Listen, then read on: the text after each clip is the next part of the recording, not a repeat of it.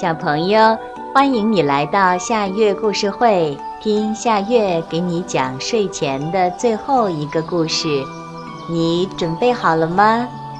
现在夏月故事会开始啦！小壁虎借尾巴。一天，小壁虎在墙角捉蚊子，一条蛇咬住了它的尾巴。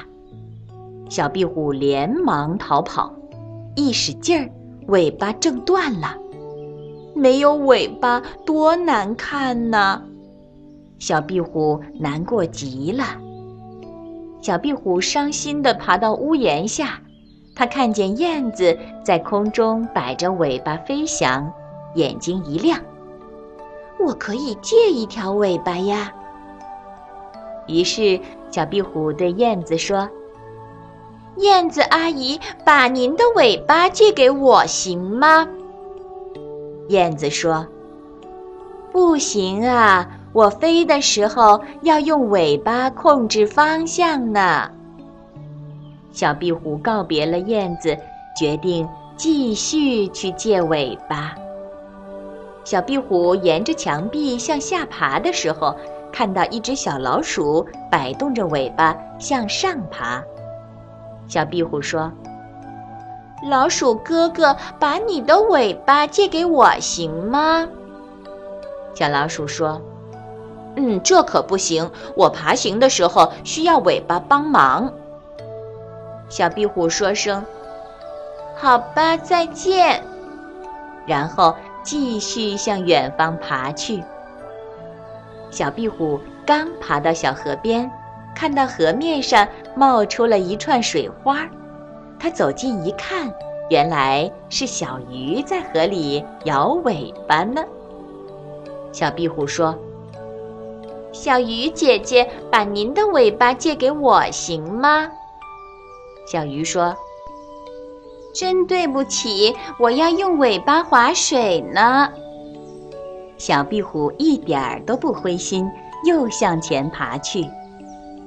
小壁虎沿着树干向上爬，它听到“哒哒哒哒”，抬头一看，原来是啄木鸟在捉虫子呢。小壁虎说：“啄木鸟先生，把您的尾巴借给我行吗？”啄木鸟说：“不行啊，你瞧，我要用尾巴支撑身体呢。”小壁虎点点头，继续向前爬去。小壁虎爬呀爬呀，爬到草地上。草地上马儿在奔跑，尾巴扬起来，真神气。